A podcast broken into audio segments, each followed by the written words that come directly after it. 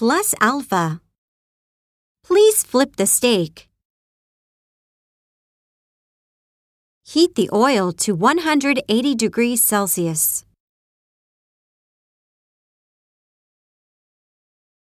After bringing to a boil, reduce to low heat.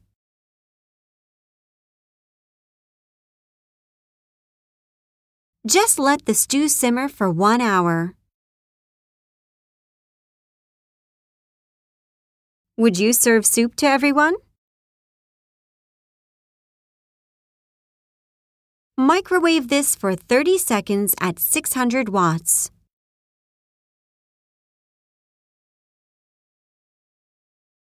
The key is to fry the croquettes until they are golden brown.